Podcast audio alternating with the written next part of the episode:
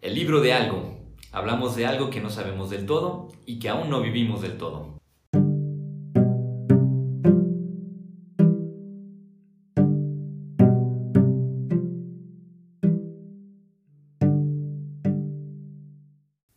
Hola, ¿qué tal?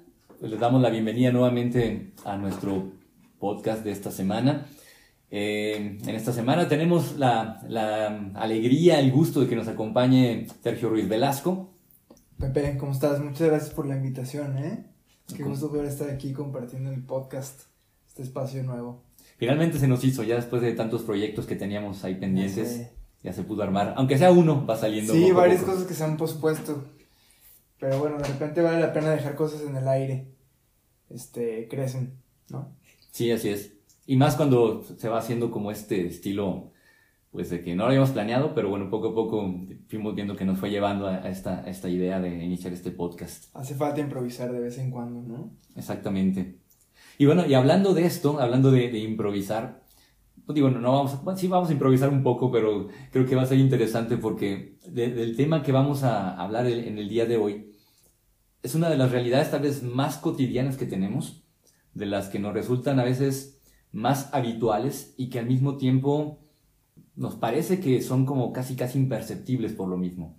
Estoy hablando aquí de, voy a hablar con una palabra tal vez suena muy técnica, muy abstracta, muy rara, ¿verdad? Pero es la, sustitución. ¿A qué me refiero con la sustitución? Me refiero, eh, viéndolo así a grandes rasgos, como a este fenómeno que ocupa la vida cotidiana en, una relación continua de protección, digamos, de nosotros mismos o de un objeto, de una realidad, a base de utilizar otra que la reemplace, que la sustituya, que digamos, para mantener limpio algo, voy a hacer que algo más ensucie, para poder mantener mi, eh, no sé, mi situación de seguridad en algo, expongo a otra, a otro para que reciba los golpes, reciba la dificultad. Tal vez uno de los ejemplos, tres ejemplos típicos que pueden ayudar así en distintos niveles. Empezando por el más fácil, la famosa historia del padre de familia o de la pareja, ¿verdad? Que no, no está, no puede estar o no quiere estar o como sea con su familia o con su pareja. Y entonces empieza a recurrir a regalos o objetos que pueden servir para sustituir su presencia y de alguna manera tratar de seguir manteniendo el lugar que tiene, manteniendo su estatus dentro de la pareja, dentro de la familia, su lugar y al mismo tiempo sin desgastarse. Otro ejemplo ocurre, por ejemplo, con el dinero, que a final de cuentas el dinero es un, eh, dispositivo, un mecanismo de, de, sustitución. Podemos sustituir cualquier cosa por una X cantidad de dinero. Y en ese sentido, en realidad ya no tenemos que cargar las cosas porque tenemos el dinero, ¿no? y, a través del dinero podemos básicamente establecer una equivalencia de todo y eso permite que protejamos ciertas cosas para que no se desgasten, no pierdan su valor, mientras que el dinero es el que va experimentando el desgaste, ¿verdad? Menos como monedas, como billetes.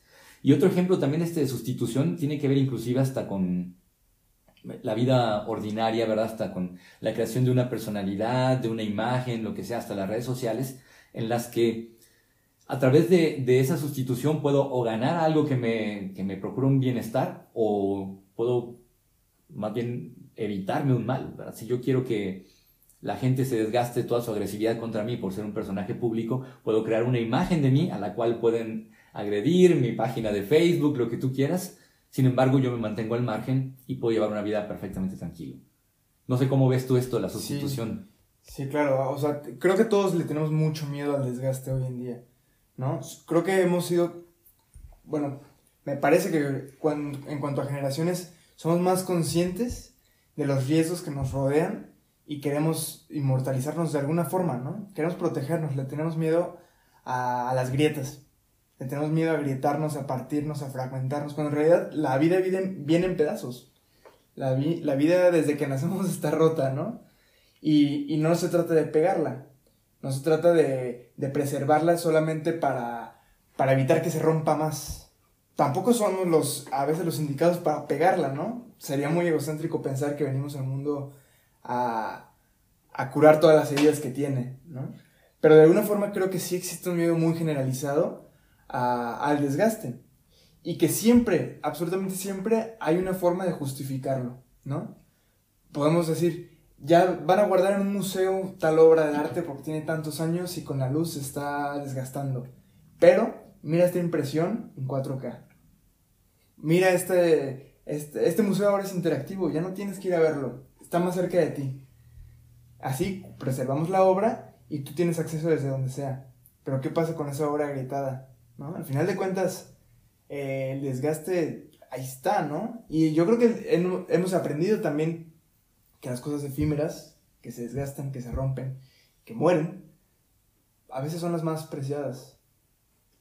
Y entonces esta sustitución nos hace vivir en un artificio, en una vida, pues que en realidad no existe.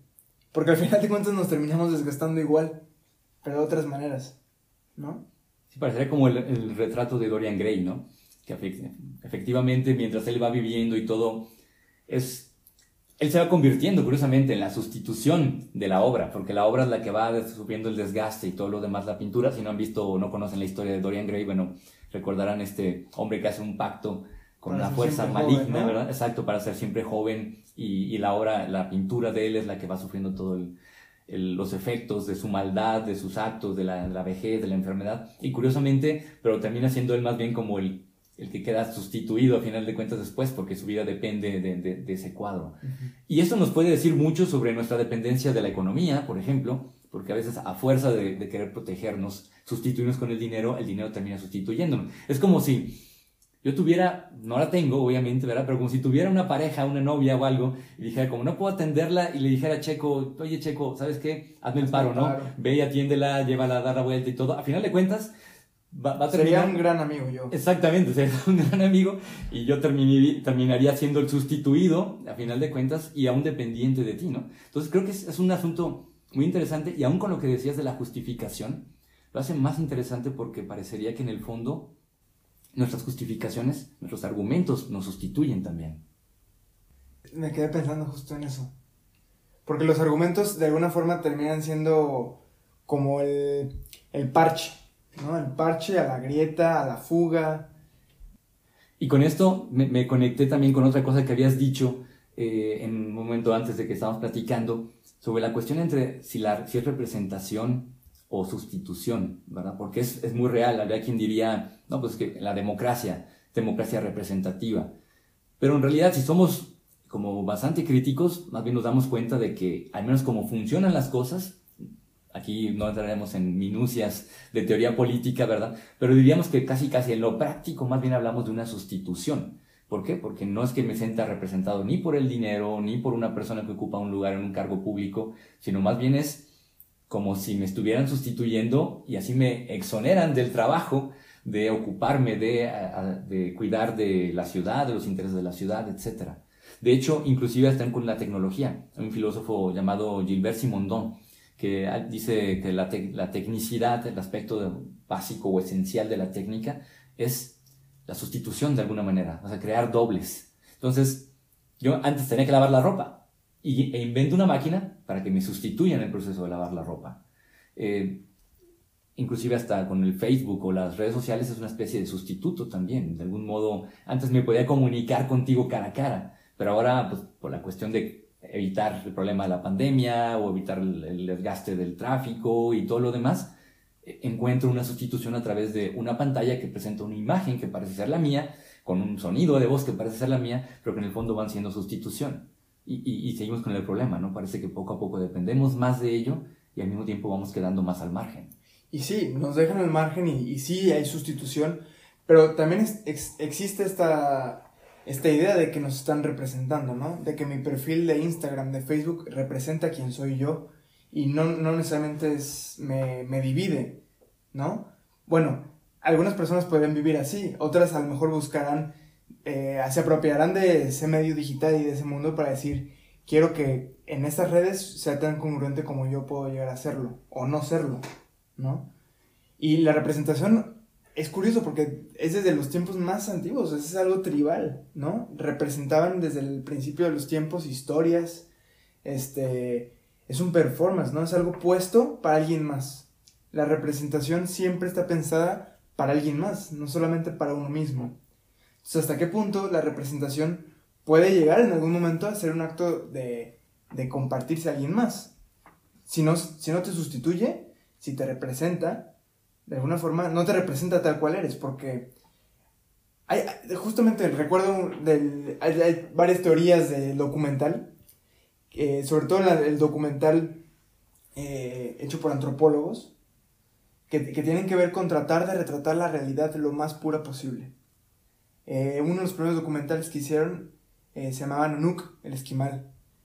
Se fue, se fue un documentalista al Polo Norte y grabó la vida de los esquimales, del Nanuk. Pero de repente había eh, los especialistas empezaron a, ver, a notar ciertas cuestiones medias extrañas en el documental, que estaban cazando focas de una forma con las que no cazaban, que utilizaban herramientas con las que genuinamente no utilizaban y tenían acceso a esas tribus. Entonces empezaron a cuestionar al, que lo, al documentalista de cómo habían llegado a eso. Y bueno, se dieron cuenta que sí había habido mano de, de esa persona para ayudar a representar, ¿no? intervención. Pero entonces hay otras corrientes de documental que dicen es que no hay necesidad de representar la realidad. Para eso leo un periódico, para eso veo, salgo, me asomo por la ventana. El arte no necesariamente tiene la responsabilidad de representar la vida, sino de resignificarla, ¿no? Resignificarla, pero hoy en día el arte también nos llega a sustituir a veces, ¿no? Nuestros gustos se vuelven algoritmo, ¿no? Lo que me gusta, lo que no me gusta, y me dan más de lo que me gusta, y me dejan a un lado de lo que no me gusta. De hecho, con esto que dice del algoritmo, básicamente es continuar con esta idea de la sustitución. Es decir, eh, todos los datos que me constituyen de algún modo terminan reemplazándome. Y estaba pensando ahorita con lo que decías, incluso como con la perspectiva de la ciencia, el uso de la explicación de los fenómenos termina con el tiempo convirtiéndose en una sustitución de los fenómenos. Es como cuando te ponen en un encabezado una revista de divulgación científica, ya encontramos qué es el amor y, es, y, hablan de todo lo que ocurre, los fenómenos este, neurobioquímicos, ¿verdad?, que, que, están ocurriendo. Y cómo dicen, eso es el amor.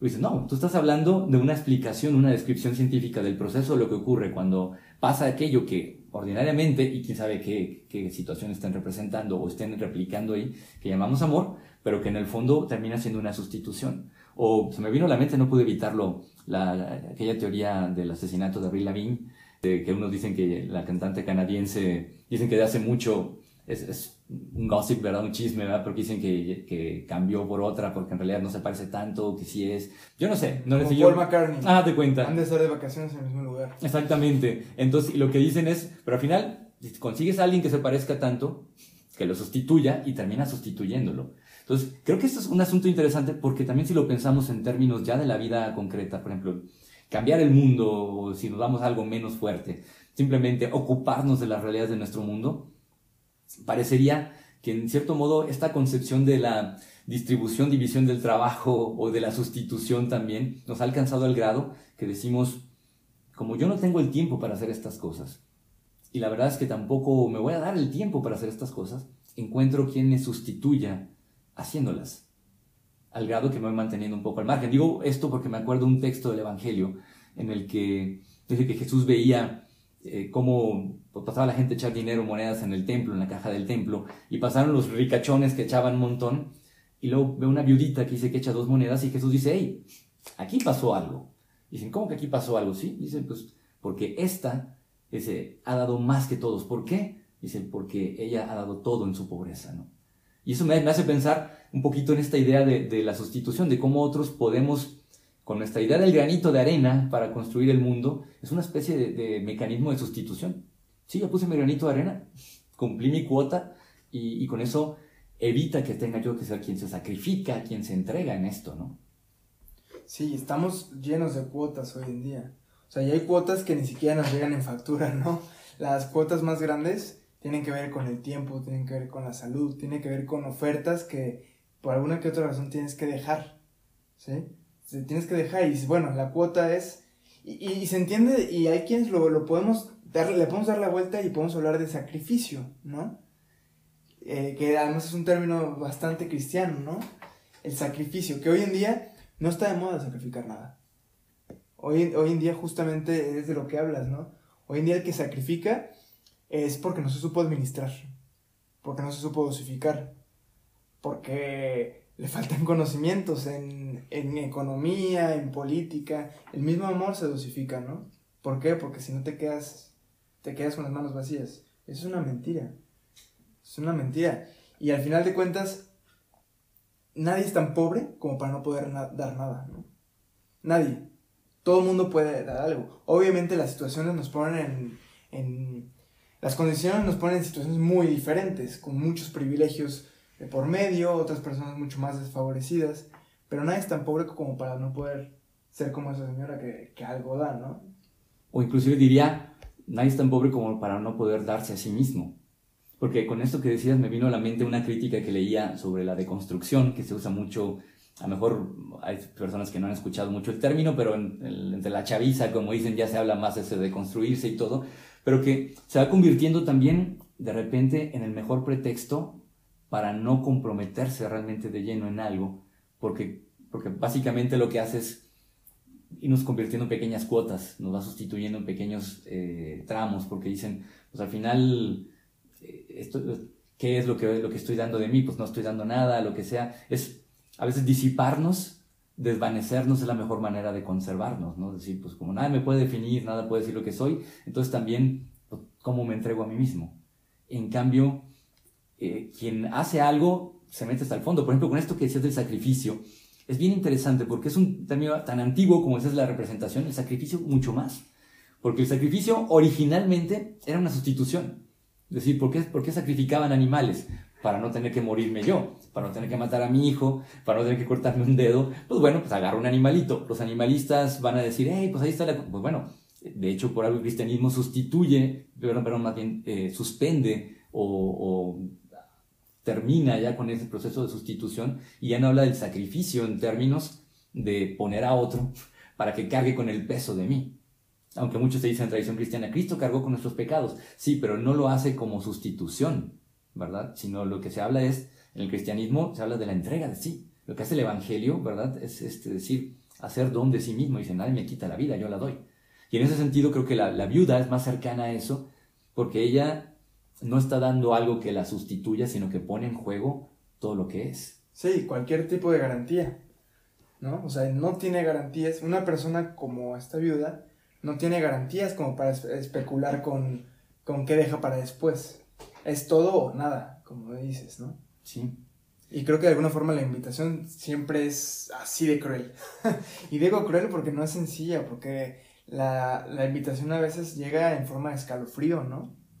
Sí, y, y que efectivamente, y como que no es que, que, Jesús esté diciendo, pues va ahorita entonces vacía tu cuenta de banco y échala en la iglesia, no, no es esa la idea definitivamente, y espero que no lo hagan, ¿verdad? este, digo, este, el, el, punto clave en esto es como este reconocer que una vez que ya, como dice en otro texto, si ya pusiste la mano, ya no hay marcha atrás. Digo, es como en tantas otras cosas, ¿no? Si te vas a meter en algo, dices, pues ya una vez que ya empezaste, te jala. A lo mejor el ejemplo no es el más feliz, pero citaba en algún momento lo del narco. Una vez que te metes en eso, dices, pues no es que dices, ah, no, sabes que siempre no. O sea, ya la marca la llevas, ¿no? Y, te jala. Si y creo que de alguna manera el evangelio en esto, con lo de la viuda, marca una apuesta de vida porque es como cuando alguien dice, a ver, de veras quiero el evangelio, de veras quiero eh, un mundo que no lo identificaría el reino con ello, pero que puede tener que ver, un mundo más justo, más digno, más bondadoso, más alegre, no se puede hacer como pensándolo en, dosificación de cuotas, ¿verdad? Es, si te vas a meter, ten, conciencia, ten claridad de que a lo mejor no todo de un jalón, obviamente, tiene su gradualidad, tiene, pero de que vas para adentro, vas para adentro. No, puedes fingir que estás solo la mano adentro y el resto fuera. Sí, y también de hecho, hablando de reino, también existe la tentación a pensar que tenemos que sustituir esta realidad con un reino que, que viene en camino, ¿no? O sea, también existe este engaño de sustituir. Sí. Sustituir por algo mejor. Sustituir este, la nueva actualización, ¿no? Sí. La hora de reino. Exactamente. Este, se va a actualizar mientras duermes. Pues no, ninguna de esas, ¿no? Mundo 4.0. Entonces no necesitamos sustituir nuestra realidad, hay que transformarla. ¿Y qué implica transformarla? Dejar la mano. Sí. Tal vez. Y dejarse meter, ¿verdad? Completamente. Sí. Y, y creo que esto que dices es, es también muy, muy apropiado y atinado, precisamente porque de repente eh, creo que olvidamos este aspecto tan propio del Evangelio que es, amar una realidad, incluso con su, con su fealdad, con su crueldad, con lo que tiene, no porque queramos que continúe así, no porque pensemos que así es o que así tiene que estar, sino porque si no somos capaces de amarla, dice en otro momento el cristianismo, a lo largo de su historia dice, lo que no se ama no se redime, ¿no? Este, bueno, decían lo que no se asume no se redime, pero creo que en este caso podríamos decir también lo que no se ama no se redime. Sustituirlo es como decir, pues, eh, sí, un clavo saca otro clavo. Y volvemos, seguimos en este ámbito de la sustitución, que al final de cuentas es la mejor manera de no comprometerse. Sí, y yo no sé desde hace cuánto tiempo viene esa idea. Estaría bueno ahondar un poquito en eso. O sea, ¿cómo fue que nos heredaron eso? O nosotros de dónde lo, lo obtuvimos, ¿no? Pero de alguna forma tiene que ver también, por ejemplo, o sea, se reflejan muchos ámbitos de la vida. Hoy en día algo se descompone y es desechable, ¿no? No buscas arreglarlo, lo sustituyes. ¿Por qué? Porque además te sale más barato, porque todo está pensado en que sea desechable y entonces vamos llenando de basura. Pero ¿de dónde viene, Pepe? ¿De dónde viene esto, esta carga de, de, de sustituirnos? ¿Siempre ha sido así? Yo creo que ha tenido distintas figuras, ¿verdad? A lo largo de la historia de alguna manera, obviamente sería una ingenuidad atribuirle el capitalismo. Podemos hablarlo en esta época en la que surge la cuestión del capital. ¿Por qué? Porque el capital básicamente lo que hace el dinero es constituir el, punto de referencia para establecer equivalencias.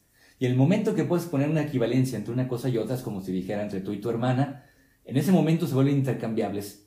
Y cuando se vuelven intercambiables, pierden su particularidad, su singularidad y se vuelven sustituibles uno al otro, ¿no? O como en el caso de la era industrial, ¿verdad? Con la mano de obra calificada, en, perdón, no calificada en trabajos en cadena, pues es donde dices, bueno, eh, ya, no, ya no funcionas, te lastimaste, pues metemos otro en tu lugar. Nadie es indispensable. Nadie es indispensable. Eh, y que incluso hoy en día hay muchas maneras de entender esto, como cuando alguien dice, bueno, es que en realidad si alguien se tiene que ir de tu vida, pues no hagas un gran drama, que lo entiendo, no hagas un gran drama, pero dice, pues al final no tenía por qué durar para siempre, este, al final de cuentas te quedas con la experiencia, te quedas, pero va convirtiendo poco a poco, reduciendo nuestra participación en la vida de los demás a ser únicamente una experiencia más, un elemento que ofrece un, aspecto de paso en la vida, un, elemento anecdótico, y nos vuelve nuevamente sustituibles.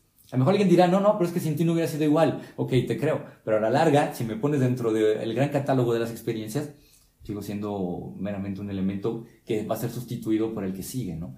Entonces, creo que eso es algo que tiene mucha historia y desde antes podemos hablar del ámbito del sacrificio, que básicamente era la idea de cómo preservarnos, y se entiende porque era un mundo mucho más violento, mucho más expuesto a peligros, y necesitamos crear una barrera que nos, que nos defienda. Y esto lo hemos mantenido hasta la fecha. No hemos dejado de buscar seguridad a través de la sustitución. Tanto sí que quien paga, bueno, quien tiene un ejército para que otros mueran en mi lugar, quien paga por tener este, seguridad, que hasta guardaespaldas, que son los que reciben los balazos, sino yo, eh, y así sucesivamente.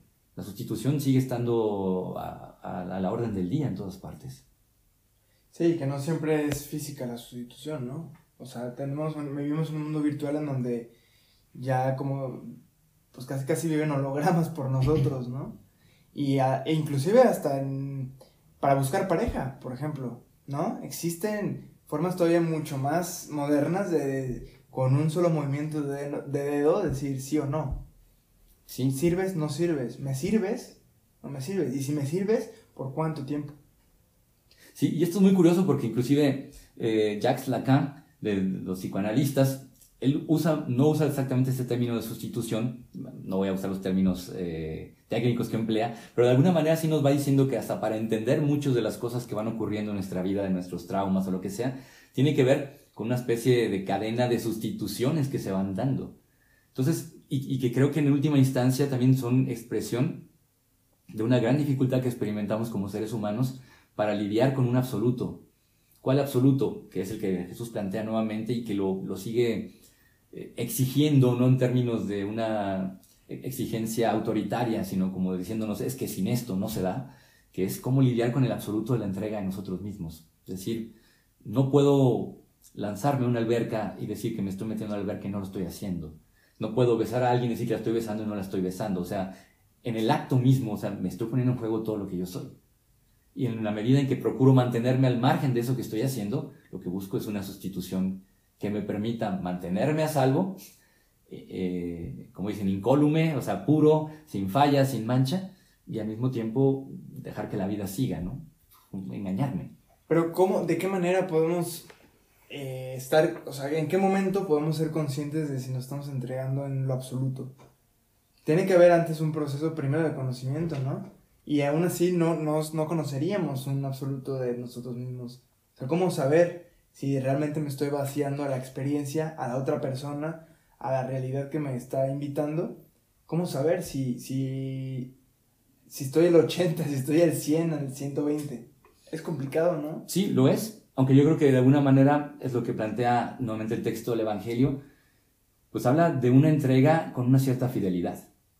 Es decir, ¿por qué? Porque cuando lo entrego todo, y aquí no estoy hablando de personas que luego pueden mejor tener problemas de contención o de orientación de su afectividad, ¿verdad? Que luego a lo mejor se entregan todos esperando que les den todo. No, no, aquí lo que me refiero es quien se entrega de lleno, no como quien quiere ser la ola que, se lleva a todos por delante, sino como quien alcanza un cierto grado de integridad en el sentido de decir, de unicidad como persona, de unificarse y decir, claro, estoy aquí no como la persona más coherente del mundo, pero como alguien que, que trata de, de, mantenerse en esa línea. Porque al final nos habla de una fidelidad. El entregarse en el absoluto lo hacemos en cada acto que hacemos. Si yo tomo agua, no hay modo, no es reversible el acto, o sea, estoy tomándola. No hay, y aunque pueda escupir el agua, en realidad una parte ya entró, no, no es reversible. Cada acto es irreversible. Pero lo que le da un, un toque mucho más denso y más fuerte es la fidelidad, es decir, ¿Qué tan soy capaz de seguir esa línea? Y en este caso lo pongo con lo de Jesús, porque no creo que sea cualquier línea, porque habrá quien te pedirá en la empresa que te pongas la camiseta y que te entregues de lleno, ¿no? Pero al final es entrar dentro de una cadena de sustituciones también. Mientras que acá la apuesta de fe es la de decir, sí, yo reconozco tu unicidad y también sé que es lo que está en juego es eso y que si se pierde eso, se pierde, pero es en una entrega total en ese sentido. Sí, y es importante también hablar de esto que, que pasa después de esa entrega total, ¿no? Porque la escena del Evangelio termina cuando dan las monedas, pero ¿qué pasó después ese día en la noche con esa señora que entregó todo lo que tenía y qué pasó con la otra persona, ¿no? O sea, la lógica nos diría que la señora la pasó mal, ¿no? Sí. Que algo dolió, que algo raspó, que algo se agrietó. Sí, de hecho me, recordaste una escena de la película La ladrona de libros, donde, espero no hacer spoiler, ¿verdad? Pero el, papá adoptivo de Lise, es el señor Uberman, interviene para defender a un judío eh, que forma parte del pueblito donde viven y dice es que es un buen hombre y lo conocemos. Y le tomaron su nombre y que sabía que eso significaba que iban a buscarlo la Gestapo. Y él, en un momento después de haber hecho eso, está llorando en su casa diciendo, ¿qué he hecho, verdad? Nos, nos arruiné. Es decir, claro, y esto para quien escucha que dice, híjole, si sufres de miedo, digo, no es para que te asustes, pero sí es importante decir que el Evangelio, al final de cuentas, lo que nos hace es ser más reales, adentrarnos en una realidad, claro, confiando, pero también saber que quien quiera luchar por la dignidad, la bondad, el medio ambiente, lo que sea, no se puede hacer, no digo volviéndose fanático o un radical extremista, lo que digo es tomarse en serio que tiene implicaciones reales en la existencia. Todo lo demás nos va a hacer solamente buenos administradores de la vida en cuenta, cuenta gotas para sentirnos que vamos bien. Sí, y que ese ir bien va a tener que ver con una equivalencia a una oferta, este, a un trending topic, ¿no? O sea, y creo que pues, puede ser una buena estrategia un poquito para medir qué tanto nos estamos vertiendo en, en la propuesta y la invitación que nos hace Jesús, ¿no? Que tiene que ver con un discernimiento que tiene que ver con una evaluación después de la moneda, después de ese momento de decir, híjole, tal vez esto me, me toque y me raspa en, el mero fondo, pero me da, me da, me da una paz que, no tenía antes de aventar esa moneda, ¿no? No aventarla, de depositarla. Cosa que a lo mejor eh, la comodidad que nos daría haber distribuido nuestras ganancias y quedarnos con un resto para ahorrar, eh, no nos daría. Sí, y efectivamente lo dices muy bien. Tendríamos que aceptar también reconocer que la propuesta del Evangelio no es una garantía por anticipado donde te dice no te vas a dar raspones, es prueba y error. Incluso el mismo Jesús en más de una ocasión básicamente lo que va dando a entender es tenemos que seguir siendo siempre preguntándonos si este es el camino o no, ¿verdad? Y para eso ayuda mucho mirar al prójimo y también mirarnos a nosotros mismos y mirar lo que ocurre entre nosotros para poder decir, me entregué de lleno y tal vez parece que sí vamos por el camino, o tal vez no. De alguna manera, el mismo Jesús tuvo que enmendar el camino más de una vez, sobre todo con sus discípulos, es decir, creo que por aquí no es. Y creo que del, mismo modo va, va esta, esta apuesta de vida, pero que también no, no significa cerrarnos, ¿verdad? volvernos fanáticos, extremistas, sino gente que es entregada, pero al mismo tiempo abierta y lúcida a decir, sigo preguntándome si este es el camino y lo voy haciendo mirando también a quienes están ahí, pero sabiendo que pues me implica, me implica realmente. Pues muchísimas gracias Sergio por tu compañía y este, este rico diálogo. No, gracias Pepe, la verdad es que me, me llevo muchas preguntas. Es bien complejo en medio de tanto bombardeo, de tantas imágenes, de tantos sonidos, eh, detenerse a preguntarse esto, ¿no? Justamente hacer un alto en el camino y decir hacia dónde voy. Y, no solo hacia dónde voy, porque la dirección puede ser la correcta, pero son los pasos, o sea, los pasos están tan firmes como yo quisiera que fuesen, o esos pasos que no son tan firmes me hacen sentir todavía que voy, que puedo cambiar la dirección, y que a veces cambiar la dirección tiene que ver con también este, otras ofertas de vida que son invitaciones que estaban escondidas de alguna forma y que se van revelando. Sí, y me da gusto escuchar con lo que cierras porque básicamente casi todos los que han pasado siempre dicen lo mismo. Me voy con muchas preguntas. Yo también me quedo con ellas y espero que quienes nos acompañan también tengan esas preguntas ahí y que las sigamos trabajando, porque al final de cuentas pues es poniéndonos en juego en ello donde también iremos descubriendo junto con otros, sobre todo esta búsqueda de entender si vamos por el camino del Evangelio. Pues muchísimas gracias. Muchas gracias, Pepe. Gracias a todos. Hasta luego.